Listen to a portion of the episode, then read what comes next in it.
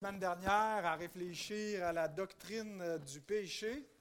C'est plus qu'une doctrine, c'est une réalité terrible dans notre existence. Mais c'est important qu'on comprenne aussi, théoriquement, sur papier, ce qu'est le péché, pour qu'on comprenne ses effets dans notre vie.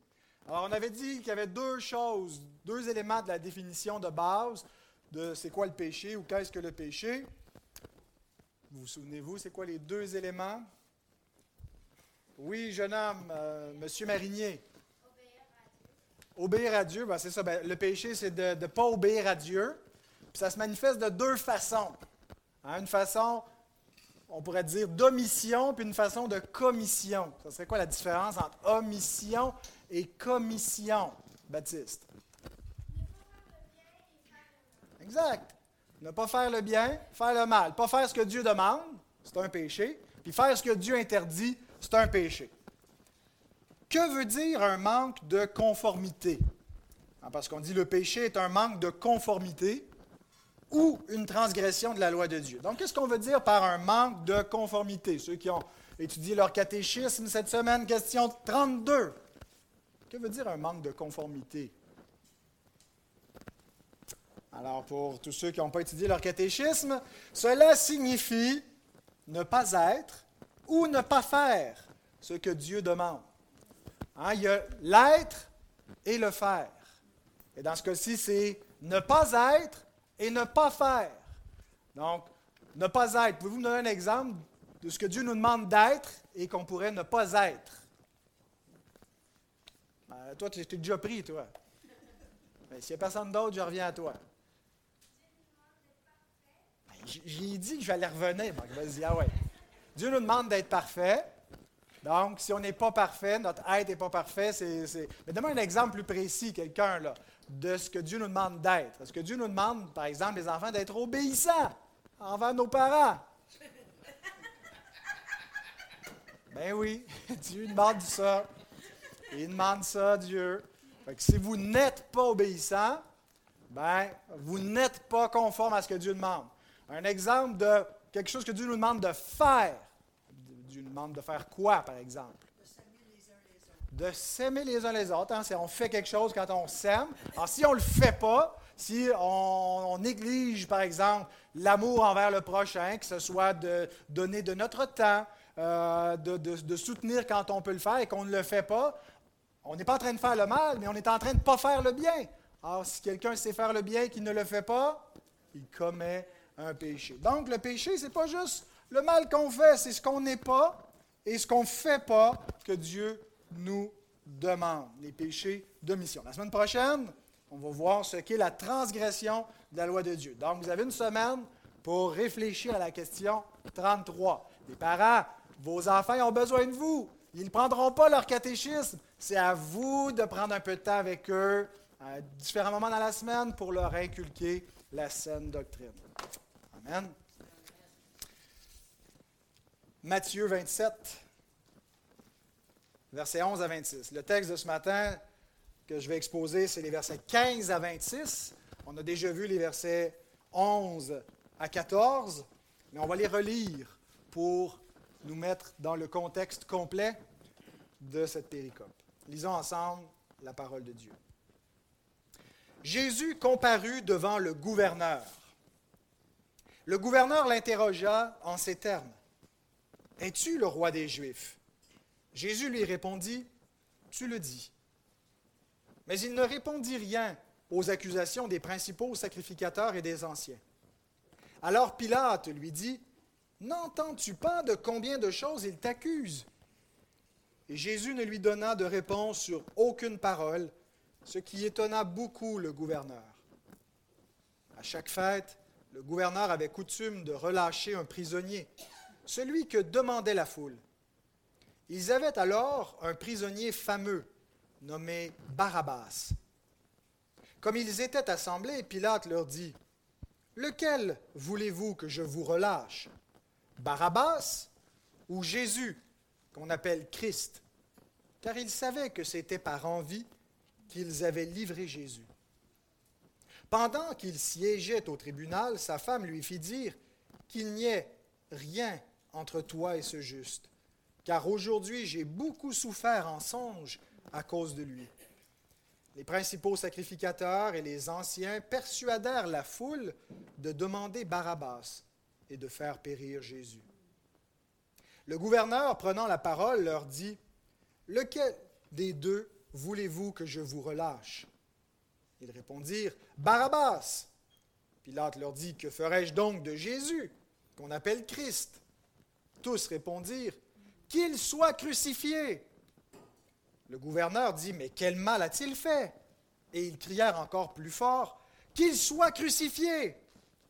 Pilate, voyant qu'il ne gagnait rien, mais que le tumulte augmentait, prit de l'eau, se lava les mains en présence de la foule et dit, Je suis innocent du sang de ce juste. Cela vous regarde. Et tout le peuple répondit, Que son sang retombe sur nous et sur nos enfants. Alors Pilate leur relâcha Barabbas, et après avoir fait battre de verge Jésus, il le livra pour être crucifié. Prions. Seigneur, nous sommes devant les récits les plus importants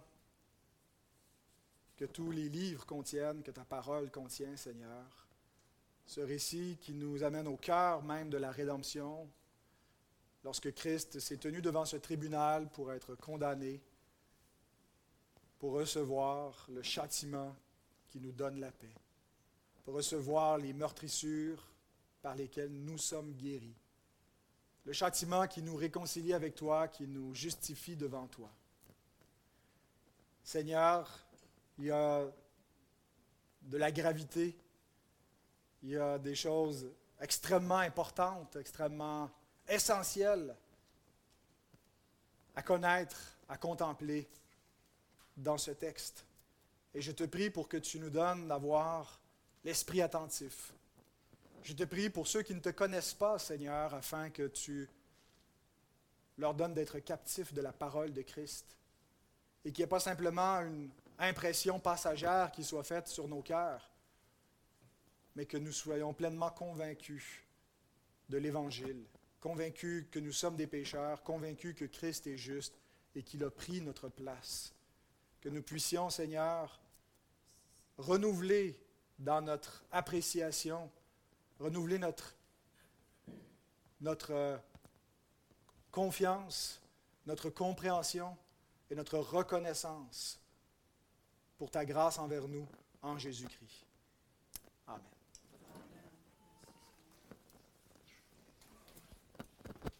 Voici les cinq points par lesquels nous allons exposer les versets 15 à 26. D'abord, la stratégie de Pilate, versets 15 à 19. Ensuite, la tactique des Juifs, versets 20 à 23. Et nous allons passer rapidement sur l'innocence de Pilate, verset 24, la culpabilité des Juifs, verset 25, et la condamnation de Jésus, verset 26. Ce que nous voyons surtout dans ce texte, c'est des allers-retours entre Pilate et les Juifs. Et euh, ce qu'on voit tout de suite dans la stratégie de Pilate, c'est que d'abord, il ne considère pas que Jésus mérite la mort. On ne peut pas dire qu'il se met beaucoup, beaucoup en peine pour l'innocence de Jésus. Ce n'est pas comme si Jésus était quelqu'un qu'il voulait absolument euh, protéger, mais il n'a pas nécessairement envie de euh, se mêler à cette affaire-là et de porter l'odieux de la condamnation de quelqu'un qui sait qu'il ne mérite pas la condamnation à mort. Il était prêt à le faire flageller, il était prêt à le faire souffrir un peu euh, pour satisfaire la foule. Mais nous voyons plusieurs tentatives quand on compare l'ensemble des quatre évangiles euh, de la part de Pilate pour essayer de relâcher Jésus. On le voit déjà dans notre texte. Euh, il, y avait, une coutume de relâcher un prisonnier.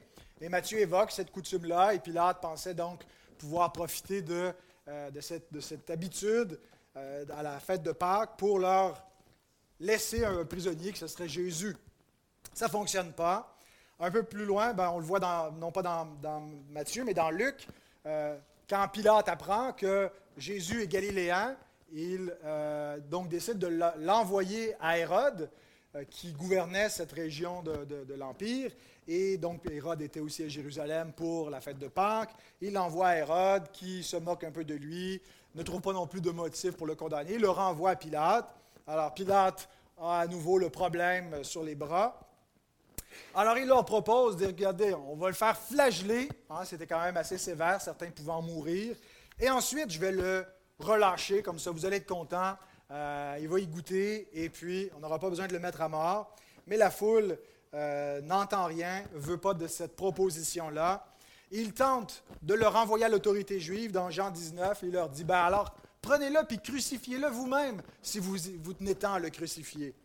Et on le voit ensuite où la, foule continue à, à, riposter et il résiste à l'argumentation des Juifs pendant un certain temps, surtout lorsqu'il apprend qu'il y a des rumeurs qu'il serait fils de Dieu. Et là, il est troublé et il ne veut pas le condamner, mais finalement, il décide d'accord, crucifiez-le, mais il s'en lave les mains.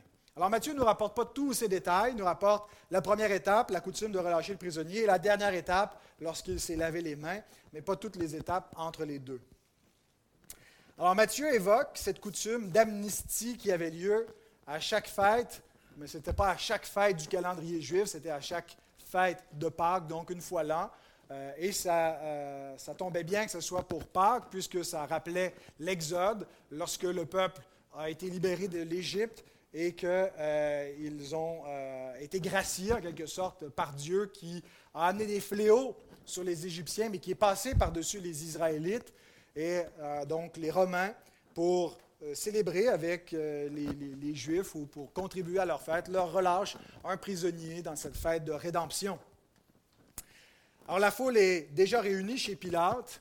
Ils sont déjà venus tôt le matin pour demander la condamnation de Jésus, mais il y a probablement d'autres gens qui se sont pointés là tôt le matin aussi, sans savoir exactement qu'est-ce qui était en train de se passer avec Jésus, mais qui venaient pour demander la grâce d'un prisonnier.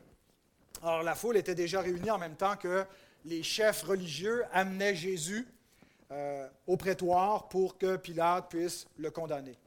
Alors Pilate se disait probablement que la foule allait demander la libération de Jésus, que peut-être que même cette foule venait en opposition à ses chefs pour dire, ben, nous on veut que tu gracies, que, que tu gracies cet homme-là.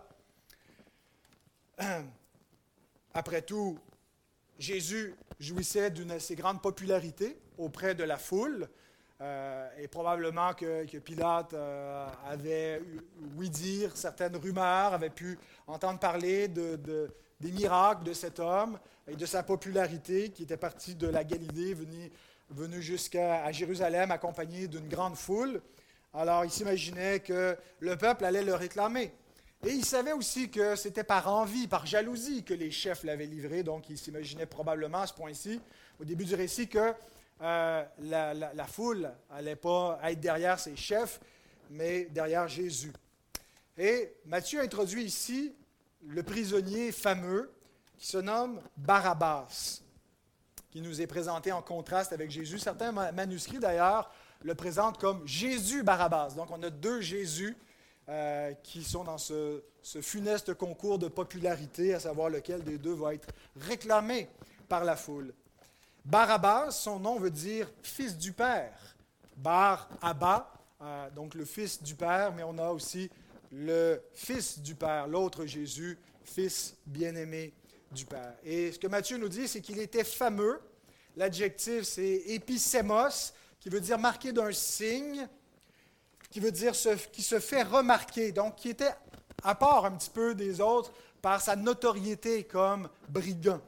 On a d'ailleurs une expression en français, on dit connu comme Barabbas dans la Passion. Alors il était bien connu parmi le peuple, bien connu parmi les Juifs. Euh, connu pourquoi ben, Connu pour ses actes. L'Écriture nous dit qu'il était meurtrier dans Luc 23, dans Acte 3, mais meurtrier non pas simplement qu'il tuait gratuitement euh, toute personne qui se trouvait sur son passage, mais plutôt parce qu'il était le chef de tentative d'insurrection. Donc on peut le voir un peu comme un zélote qui essayait par des coups euh, politiques, par la puissance des, armes, de réunir des, troupes de rebelles pour combattre les Romains et essayer de renverser le joug de Rome pour affranchir Israël et donner l'indépendance. Donc c'est un nationaliste. C'est euh, un, homme donc, qui avait été arrêté dans une insurrection et où il avait commis un meurtre et il était gardé en prison. Euh, est probablement dans l'attente d'être crucifié. Les Romains ne crucifiaient pas euh, n'importe qui pour n'importe quoi, mais pour le crime d'insurrection, pour une tentative de renverser Rome, c'était passible de la, de, de la, peine la plus sévère qui soit, la crucifixion. Pilate avait des complices, Marc nous le dit dans Marc 15, 7, et c'est probablement avec deux de ses complices que notre Seigneur a été crucifié, l'un à sa droite, l'autre à sa gauche. Mais donc Pilate se dit, entre Jésus et Barabbas, entre un criminel notoire, fameux, connu de tous les, de tous les Juifs, mais qui savent que ce n'est pas nécessairement un enfant de cœur, et Jésus, qui est allé faisant du bien, guérissant les malades, ils vont choisir Jésus. Et Pilate se fait conforter dans son opinion par l'intervention de sa femme au verset 19. Relisons ce verset. Pendant qu'il siégeait au tribunal, sa femme lui fit dire qu'il n'y ait rien entre toi et ce juste, car aujourd'hui j'ai beaucoup souffert en songe à cause de lui.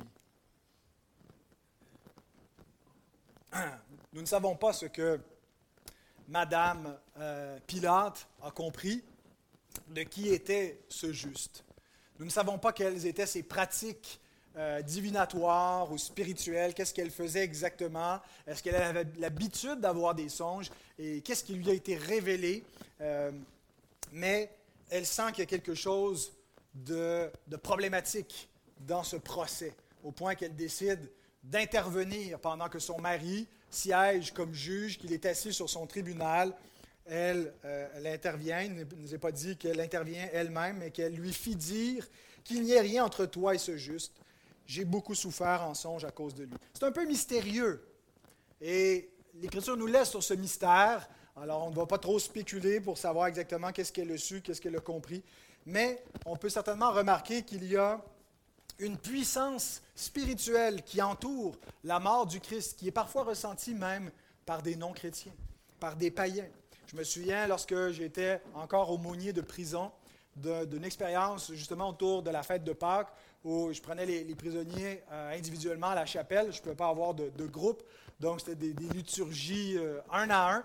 Et je me souviens d'avoir lu avec un, de, ces, de, ces, prisonniers à l'unité spéciale de détention, le, plus haut euh, degré de sécurité dans tout le Canada, le super maximum, avec quelqu'un qui était en prison pour, pour des, crimes sordides, qui avait aussi des problèmes de, santé mentale, mais euh, on optait davantage pour sa sécurité que pour ses soins parce qu'il était trop dangereux pour aller euh, à des endroits comme Philippe Pinel.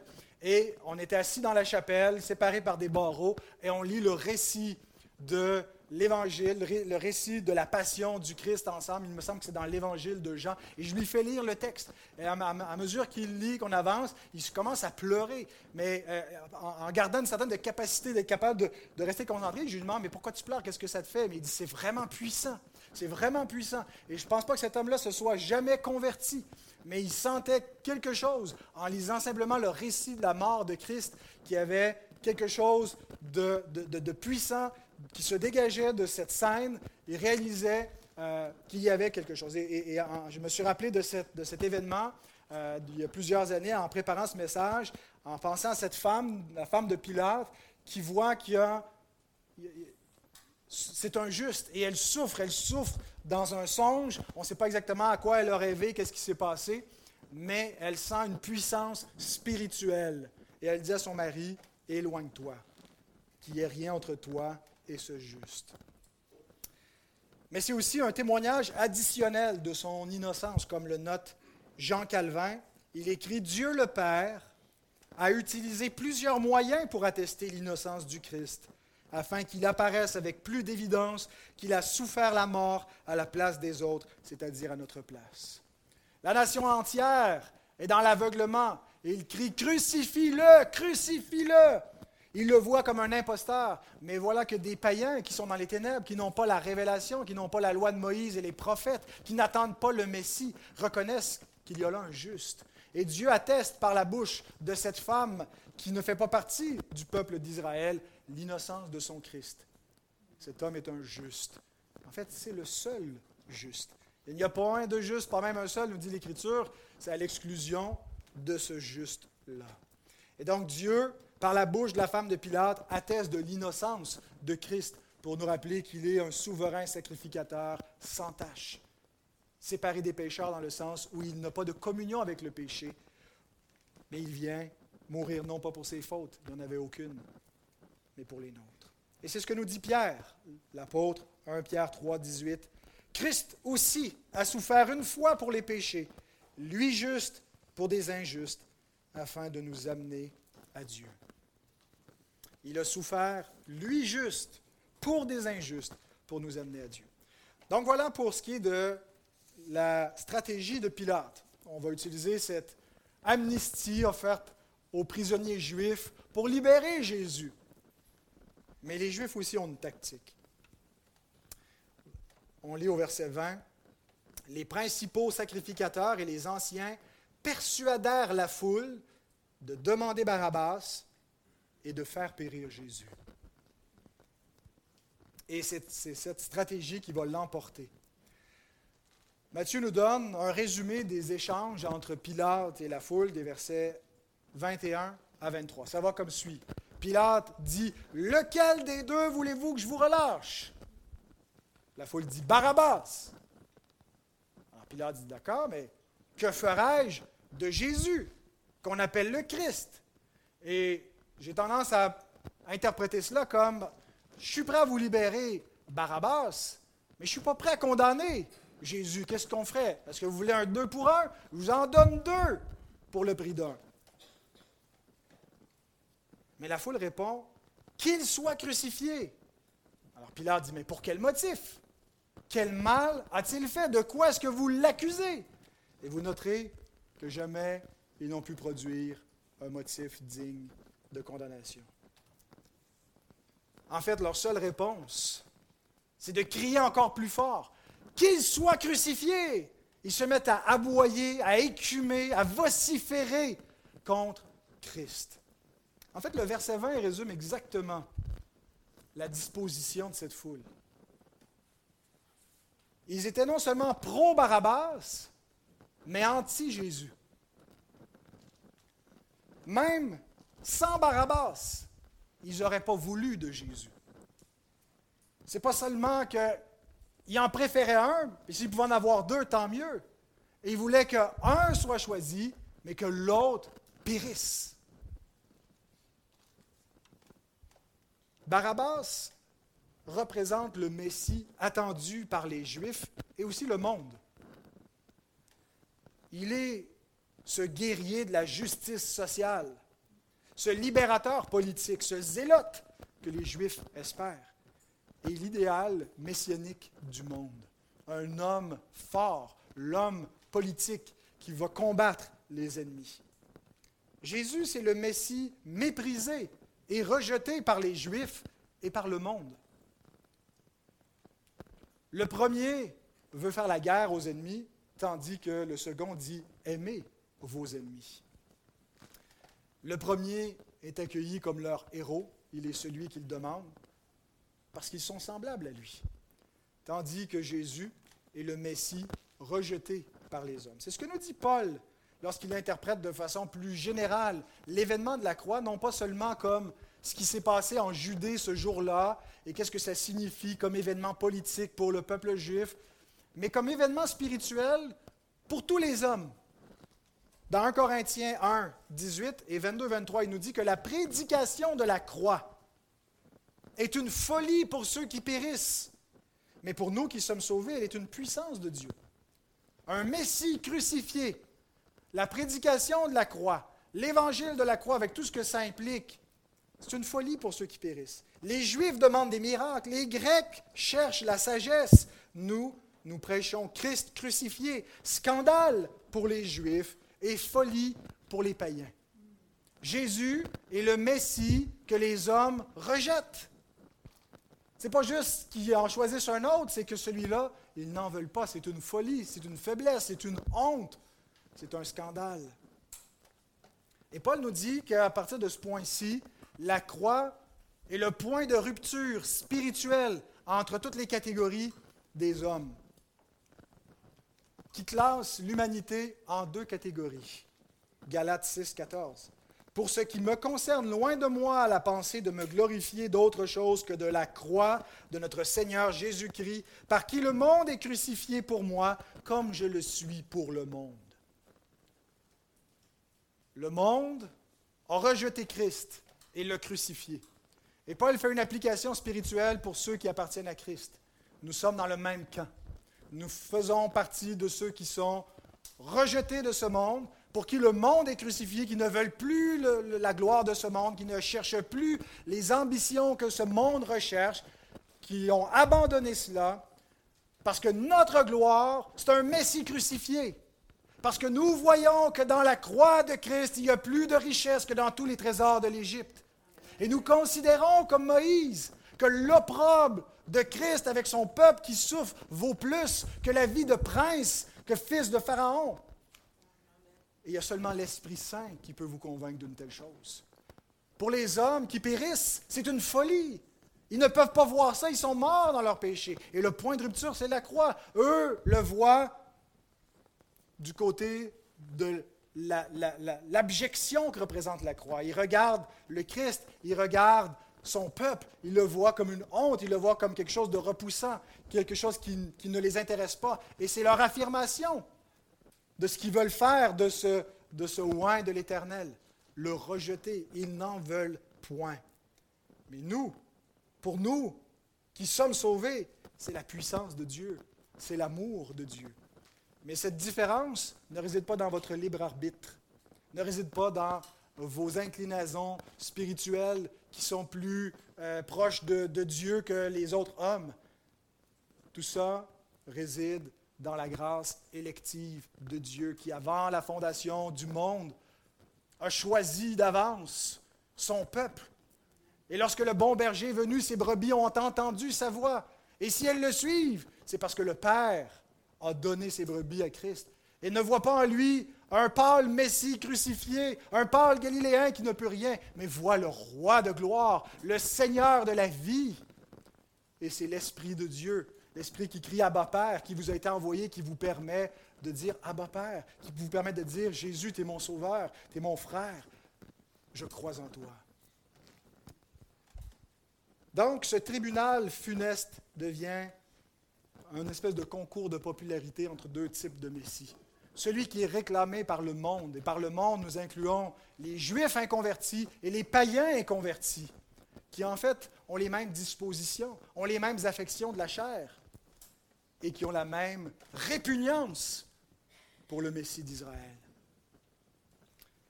Spurgeon écrit, Le Seigneur de la gloire avait été vendu par Judas pour le prix d'un esclave. Et maintenant, un voleur, un assassin, un chef de sédition, était plus prisé par le peuple que le prince de la vie. N'y avait-il pas de voix qui s'élevait en faveur du Christ? N'y avait-il personne dans toute cette foule dont il avait guéri les malades, dont il avait apaisé la faim, qui se souviennent de lui en ce jour et demandent qu'il soit épargné? Non, pas un seul. Il n'y avait personne dans cette foule qui compatissait silencieusement avec le Seigneur. Tous criaient qu'il soit crucifié. Voilà les hommes livrés à leur sens réprouvé. La réprobation, c'est lorsque Dieu donne aux hommes ce qu'ils réclament. C'est lorsque Dieu laisse les hommes aller à leur sens réprouvé pour commettre toutes les choses abominables, tous les mauvais désirs de leur cœur, leurs désirs meurtriers, leurs désirs impurs. Et Dieu dit, je ne vous restreins pas, je vous laisse aller. Et c'est ça la puissance d'égarement que Dieu envoie à ceux qui n'ont pas pris plaisir à la vérité. Il les laisse à eux-mêmes, tout simplement. Romains 1, 28 à 32. Et qu'est-ce qu'ils font? Ils commettent toutes sortes d'iniquités, de rébellions, et ils s'approuvent les uns les autres.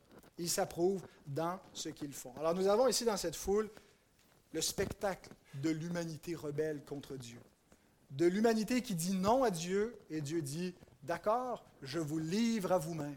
Je vous donne le Messie que vous réclamez et je, ne vous donne pas mon Messie.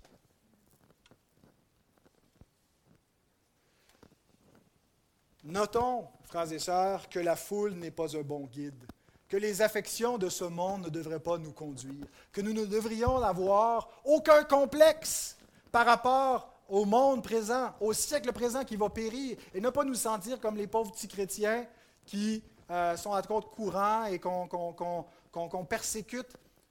Notez la folie de la foule. La foule qui accueille, qui accueille Jésus en liesse le dimanche. Hosanna, béni soit celui qui vient au nom du Seigneur. C'est le fils de David. Et le vendredi suivant, qu'il soit crucifié. On voit cette même foule lorsque Paul et Barnabas s'en vont prêcher l'Évangile à l'Istre et qu'ils font un miracle.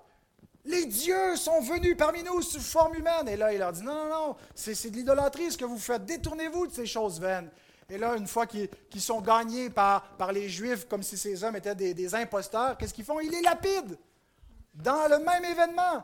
Ce sont des dieux. Non, ce sont des gens qu'on doit faire mourir. Voilà la folie de la foule. Ne suivez pas la foule. Le, vent tourne, les gens changent d'avis et tout le monde suit la parade en pensant que euh, du côté de la majorité, c'est là que se trouve la vertu, c'est là que se trouve la vérité. Ne suivez pas la foule, ne suivez pas la parade. Suivez Christ, suivez sa parole. Après plusieurs tentatives et devant l'hostilité grandissante, Pilate abdique vis à -vis de cette foule. Nous arrivons au troisième point, l'innocence de Pilate au verset 24. Pilate, voyant qu'il ne gagnait rien, mais que le tumulte augmentait, prit de l'eau, se lava les mains en présence de la foule et dit, Je suis innocent du sang de ce juste, cela vous regarde.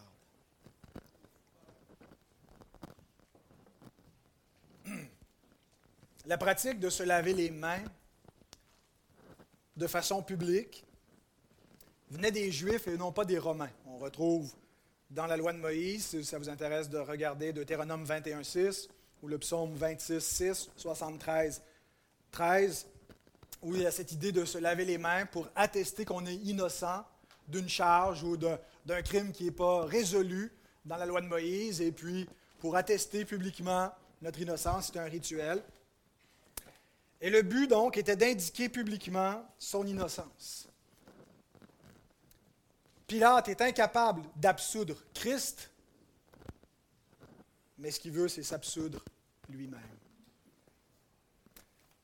L'Écriture nous dit, Proverbe 17,15, Celui qui absout le coupable et celui qui condamne le juste sont tous deux en abomination à l'Éternel. Pilate commet quelque chose d'abominable.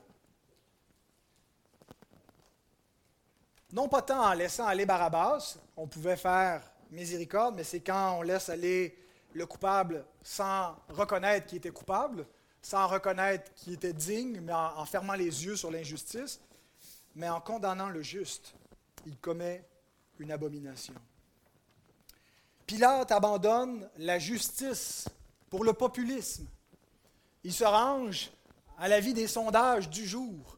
Hein, il a pris le pouls, et puis là, il voit que ça persiste et la tendance est lourde et le peuple réclame Barabbas. Et il sait très bien dans son esprit, dans sa conscience, qu'est-ce qui serait juste de faire. De ne pas condamner Christ, de ne pas le flageller, de le laisser en liberté. Il sait que cette foule est gagnée par ses chefs qui sont des gens envieux, qui euh, sont meurtriers, qui veulent faire mourir cet homme qui est innocent. Mais il ne suit pas sa conscience. Il écoute ce que le monde lui dit. Il craint pour lui-même. Il craint de perdre le soutien du peuple, de perdre le soutien de Rome, parce qu'on le menace d'aller se plaindre à César même. Hein, si tu laisses aller cet homme, tu n'es pas ami de César parce qu'il s'est fait roi. Et nous, nous n'avons de roi que César. Et nous voulons servir César, pas Jésus. Or, il est pris de la crainte des hommes et il cède à leurs demandes. Pilate se condamne lui-même en confessant l'innocence de Jésus au verset 24. Il dit, je suis innocent du sang de ce juste. Il confesse que cet homme est juste, qui ne doit pas faire couler son sang. Mais c'est quand même lui qui a le dernier mot. C'est lui qui autorise sa mise à mort. Alors si cet homme est un juste, pourquoi est-ce que tu permets cela? Il confesse qu'il commet une injustice en acceptant qu'il soit crucifié. Mais Pilate croit pouvoir se déresponsabiliser en se lavant les mains. Cette pratique n'était pas pour dire j'accepte que vous fassiez le mal, mais j'ai rien à voir là-dedans. C'était pour attester publiquement de, faits, de, choses qu'on sait, mais qu'il y a encore un mystère.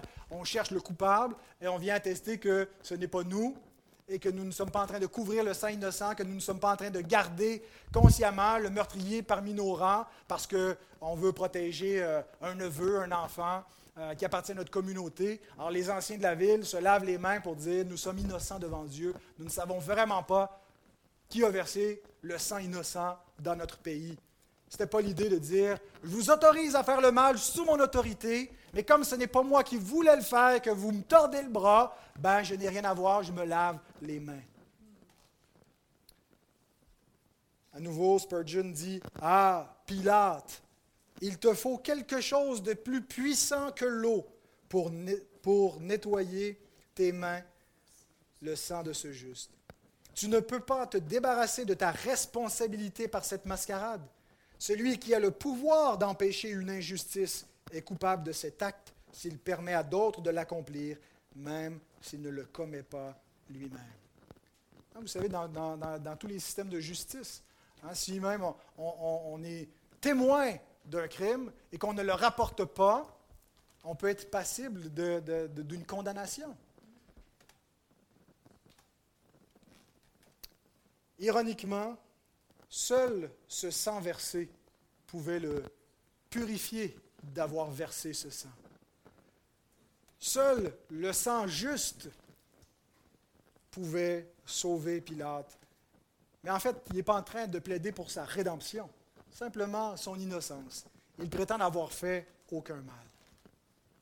Mais donc il est coupable. Il pêche. Jésus lui-même dit, que celui qui le livre à lui comme un plus grand péché, sous-entendu que Pilate même pêche en le condamnant. Mais ne pouvant s'absoudre lui-même, Pilate entraîne et impute la faute aux Juifs. Et ce que nous voyons dans la mort de Christ, c'est une solidarité entre les païens et les Juifs. Quand l'Écriture, et Jean en particulier, nous parle du monde, Dieu qui a tant aimé le monde, ou le, monde qui n'a pas reçu la parole faite chair. Le monde, ce n'est pas seulement les païens, c'est le monde inconverti. C'est le monde sous l'influence et sous la domination du prince de ce monde, le diable. Et Jésus inclut les Juifs dans ses discours en disant, vous avez pour père le diable. Donc le monde, ce sont les Juifs et les païens et qui se sont unis ensemble, qui se sont solidarisés dans la mort du Christ. Hein, c'est ce qu'on a lu aussi la semaine dernière dans Acte 4, 27, lorsque, euh, en, citant le psaume 2, l'apôtre Pierre dit dans sa prière que, les, euh, que, Hérode et Ponce Pilate se sont ligués ensemble avec les, les, les païens et les peuples d'Israël pour faire tout ce que sa main, son conseil avait arrêté d'avance, c'est-à-dire se rebeller contre le Christ et le mettre à mort. Donc il y a une solidarité du monde, des hommes, et qui est euh, symbolisée ici par les Juifs de concert avec les Romains pour mettre à mort Jésus. Donc il représente toute l'humanité. Et je trouvais le parallèle intéressant entre le verset 4 et le verset 24, où nous voyons d'un côté Judas qui livre Jésus aux Juifs, mais qui après change d'idée, et les Juifs qui livrent Jésus à Pilate. Verset 4, Judas dit, J'ai péché en livrant le sang innocent. Ils répondirent, Que nous importe? Cela te regarde. Et au verset 24, Pilate dit, Je suis innocent du, sang de ce juste. Cela vous regarde. Remarquez la, la correspondance. Judas reconnaît que le sang est innocent. Pilate se déclare innocent de ce sang. Judas rapporte l'argent, il ne veut pas s'associer à ce crime, et Pilate dit, d'accord, je le condamne, mais je suis innocent, cela vous regarde. Les Juifs disent à Judas, cela te regarde, c'est ton problème, et Pilate dit, c'est votre problème, cela vous regarde. En fait, ils sont tous dans le même bateau. Ils sont tous en train de s'inter-accuser.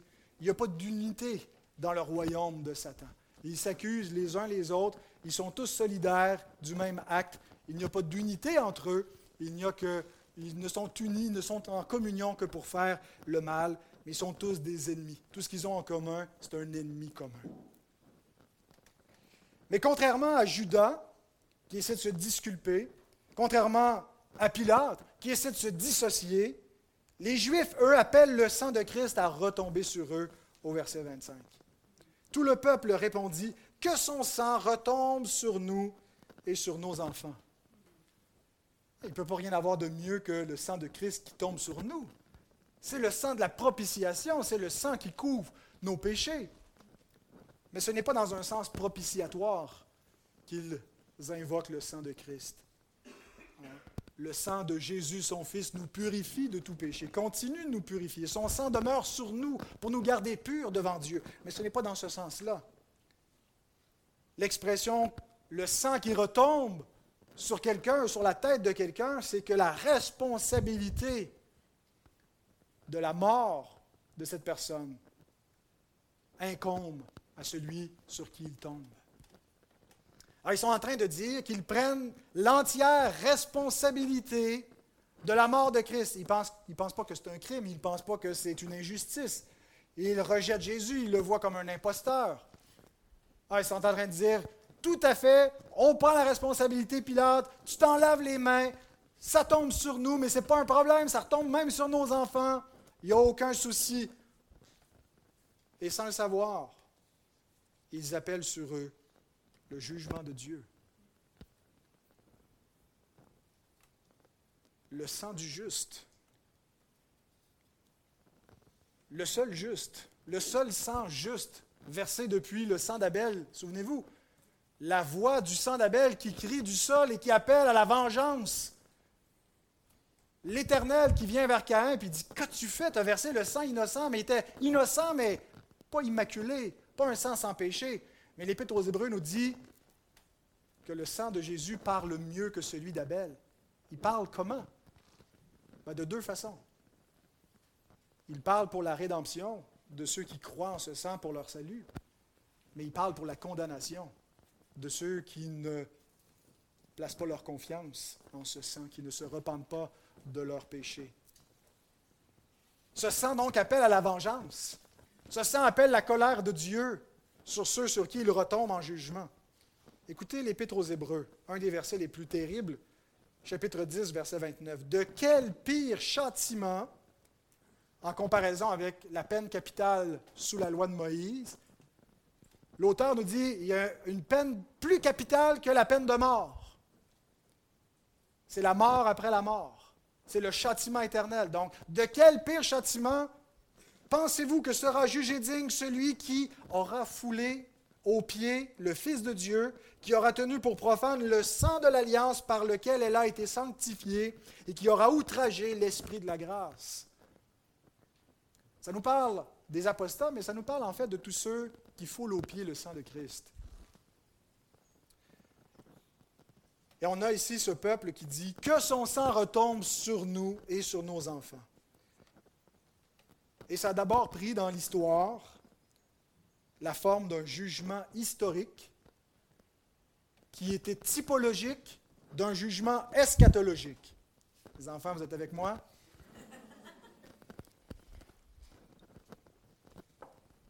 Quand les Juifs ont dit que son sang retombe sur nous, Dieu a amené un jugement dans les années qui ont suivi sur cette nation. La destruction de Jérusalem et du temple et du peuple par le peuple romain. Et c'est un jugement que Christ a prophétisé. On lit par exemple dans Matthieu 23, 35, qui dit que afin que retombe sur vous tout le sang innocent répandu sur la terre depuis le sang d'Abel, le juste, jusqu'au sang de Zacharie, fils de Baraki, que vous avez tué entre le temple et l'autel. De A, Abel, à Z, Zacharie, tout le sang innocent qui inclut le sang du Fils de Dieu, Jésus dit, va retomber sur vous, c'est-à-dire sur cette génération. Et je ne pense pas que Jésus est en train ici de dire qu'il y a une malédiction plus grande dans l'éternité ou dans le jugement éternel pour les Juifs. Il est en train de parler spécifiquement que l'ancienne alliance va se solder par un jugement final. Le peuple juif va perdre son statut de peuple d'alliance. Le royaume vous sera enlevé, sera donné à une autre nation qui va emporter les fruits. Et l'ancienne alliance termine avec un jugement. Et ce jugement-là est venu pendant la première génération de l'Église, en l'an 70, en fait de 66 à 70, dans la guerre des Juifs contre les Romains, où le peuple a été détruit, et plus jamais ils n'ont eu leur terre, plus jamais ils n'ont eu leur temple. Et si vous doutez de la spécificité de l'accomplissement de cette prophétie, écoutez encore cette annonce par Jésus, Luc 19, 41 à 44. Comme il approchait de la ville, Jésus, en la voyant, pleura sur elle et dit, Si toi aussi aujourd'hui, non, pardon, si toi aussi, au moins en ce jour qui t'est donné, tu connaissais les choses qui appartiennent à ta paix, mais maintenant ils sont cachés à tes yeux. Il viendra sur toi des jours où tes ennemis t'environneront de tranchées, t'enfermeront et te serreront de toutes parts, et ils te détruiront, toi et tes enfants au milieu de toi, et ils ne laisseront pas en toi pierre sur pierre, parce que tu n'as pas connu le temps où tu as été visité. Jésus approche de Jérusalem, la ville du roi, il pleure sur cette ville. Il pleure parce qu'il sait exactement ce qui s'en vient, que même s'il va se faire accueillir en roi, il va se faire crucifier en criminel dans les jours qui vont suivre. Et il dit parce que tu n'as pas connu le jour où tu as été visité et que tu n'as pas reconnu ce qui appartient à ta paix, le prince de paix qui vient à toi pour te délivrer et que tu as rejeté ton Messie, la colère de Dieu vient sur toi. Et tes ennemis vont venir, ils vont t'environner de toutes parts, ils vont creuser des tranchées, ils vont te faire la guerre et ils vont te détruire. Ben, c'est exactement ce qui est arrivé dans les années qui ont suivi. Si vous voulez avoir tout le détail, ben, vous pouvez reculer quelques semaines euh, en arrière dans nos, prédications, sont archivées sur YouTube. Réécoutez Matthieu 23, Matthieu 24 avec le discours sur le mont des Oliviers.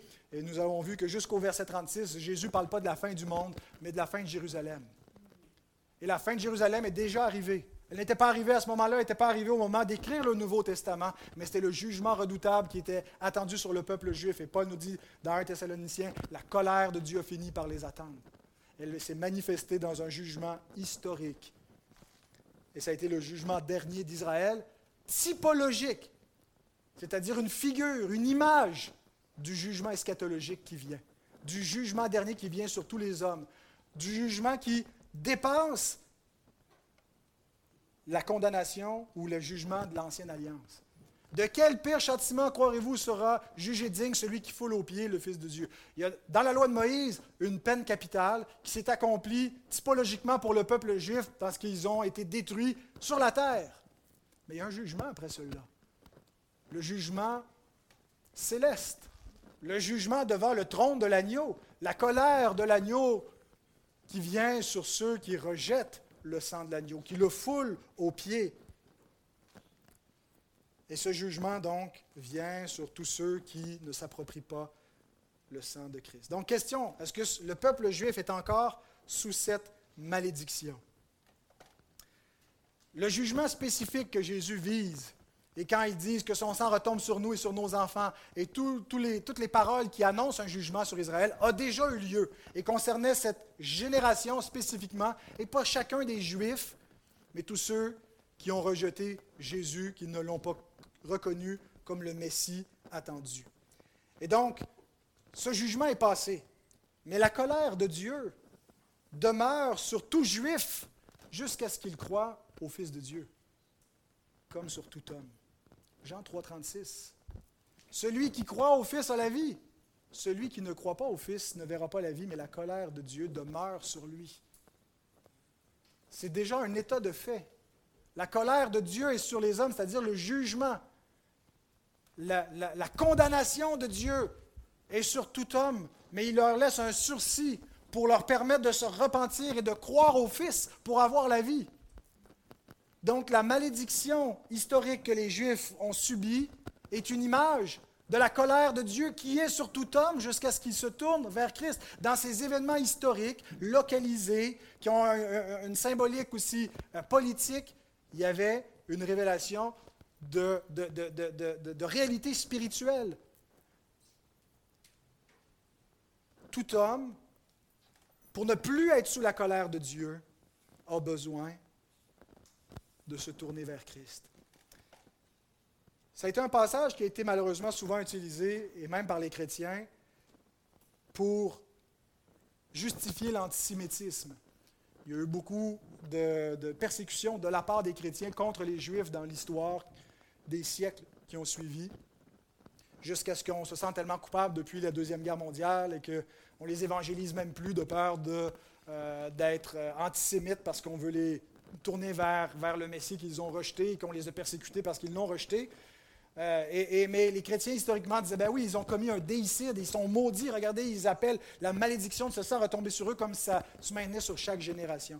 Je me souviens il y a quelques années, quand Mel Gibson réalisait La Passion du Christ, il y avait certains qui s'inquiétaient, il y avait des, discussions euh, sur la place publique à dire que ça ne va pas réveiller l'antisémitisme encore, de dépeindre cela, de démontrer que les Juifs hein, ont tué Dieu, ont tué le Messie, et c'est pas ce que vous voulez faire. Avait, on, accusait même Mel Gibson d'être antisémite. Alors, je me souviens d'un journaliste qui lui avait posé la question qui est responsable de la mort de Jésus? C'est une grande controverse. Est-ce que c'est les païens, les Romains qui l'ont mis à mort? Est-ce que c'est les Juifs?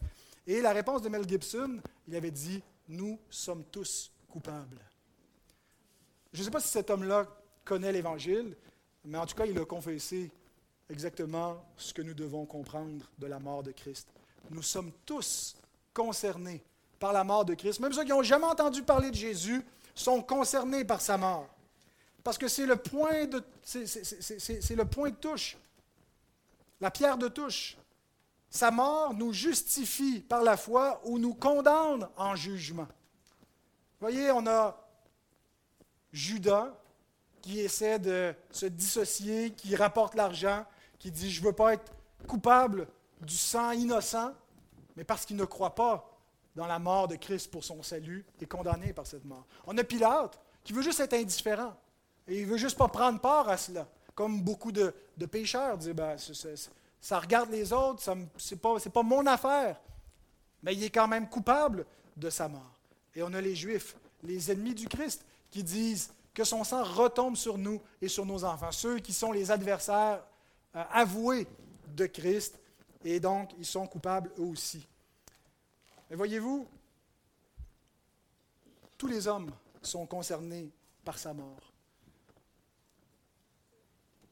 Soit qu'elle nous condamne, peu importe qui nous sommes, parce que nous n'avons pas placé notre foi, notre confiance en cette mort pour notre salut. Mais qu'est-ce qu'il faut faire? Le récit termine avec le verset 26 qui nous présente l'Évangile glorieusement. Alors Pilate leur relâcha Barabbas, et après avoir fait battre de verge Jésus, il le livra pour être crucifié. C'est une scène qui est profondément choquante. De voir un gouverneur lâche qui n'est pas capable de tenir tête à une foule enragée qui demande le sang juste et qui réclame la grâce d'un criminel, d'un meurtrier.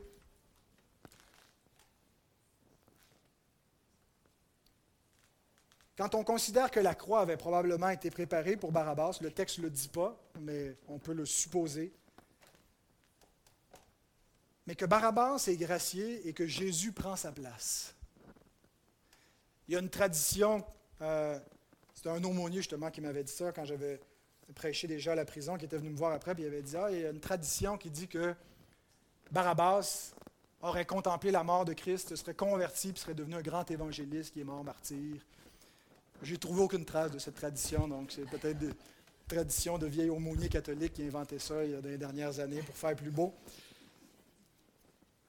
Mais si ce n'est pas une vraie tradition ou euh, ça ne reflète pas un vrai événement historique, c'est certainement une illustration de l'Évangile.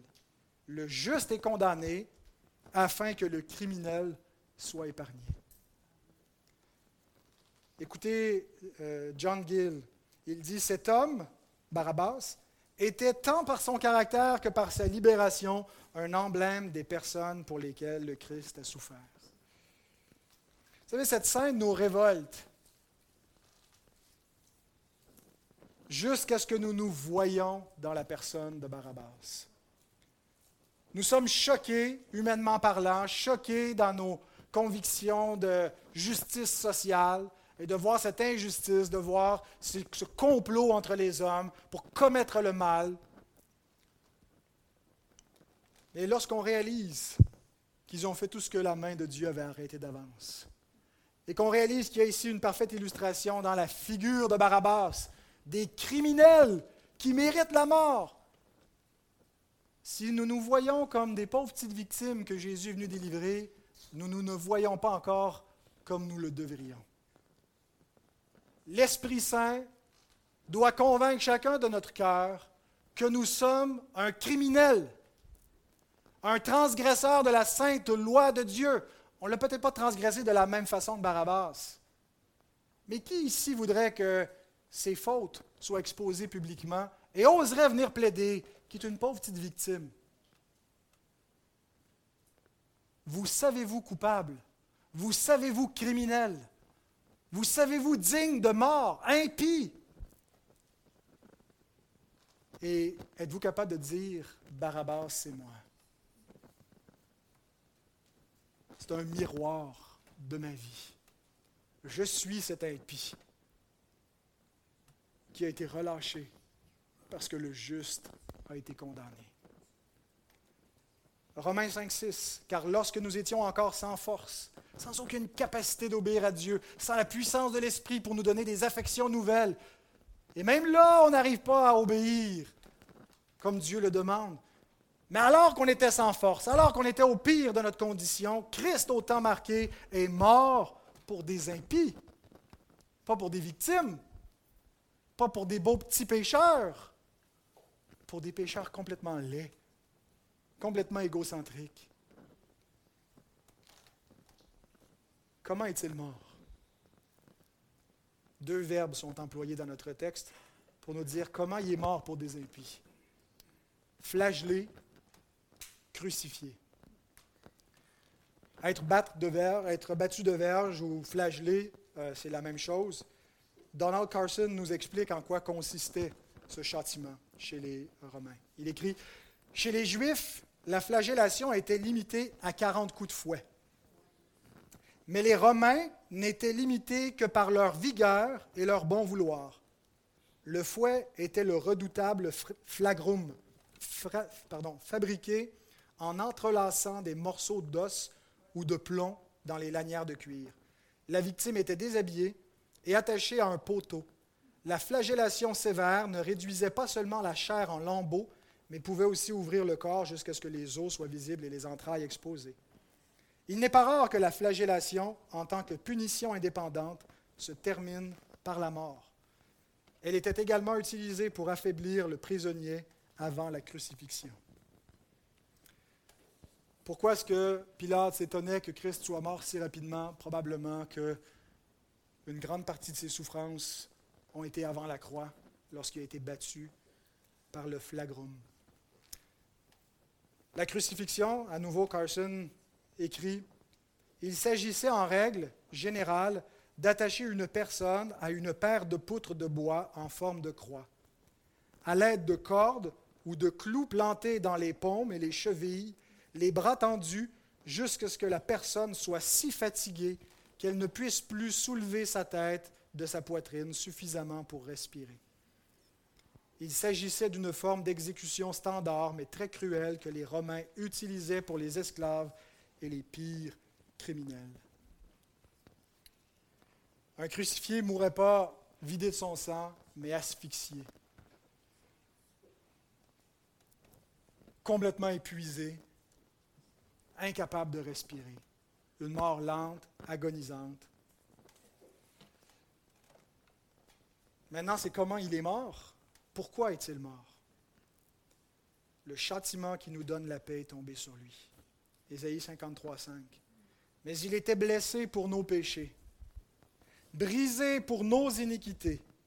Le châtiment qui nous donne la paix est tombé sur lui, et c'est par ses meurtrissures que nous sommes guéris. Si vous aimez Christ, je vous mets au défi d'encore aimer le péché après cela. Quand vous contemplez les souffrances de votre Sauveur et que vous savez pourquoi et pour qui il est mort, c'est le meilleur remède pour votre sanctification et la mienne. Pour vous délivrer de ce maudit péché qu'on aime, c'est en aimant davantage Christ, en réalisant ce que notre péché lui a fait subir.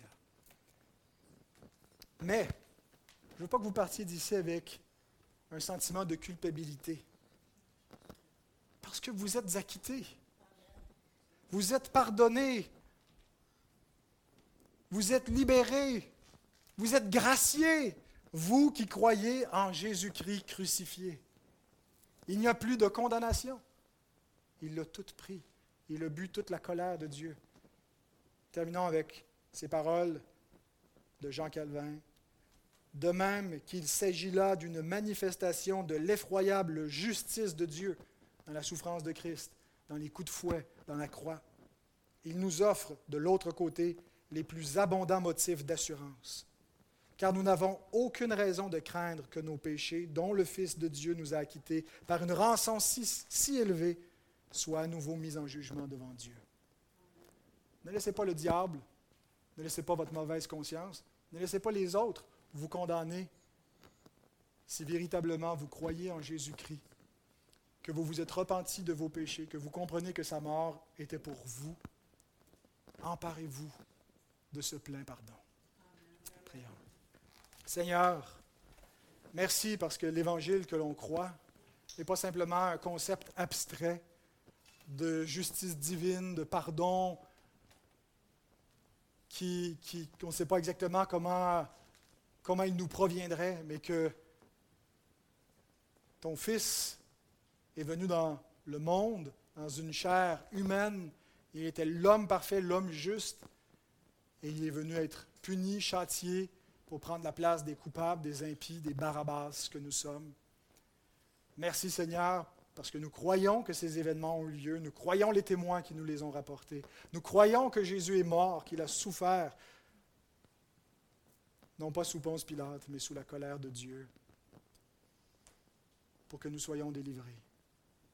Seigneur, nous sommes coupables, mais par sa mort, tu nous gracies. Et donne-nous de nous emparer du bénéfice de cette rédemption, de l'assurance du pardon, Seigneur Dieu parce que tout est accompli et que nos péchés n'ont pas besoin d'être payés une seconde fois. Tu nous as ouvert les yeux pour qu'on croie.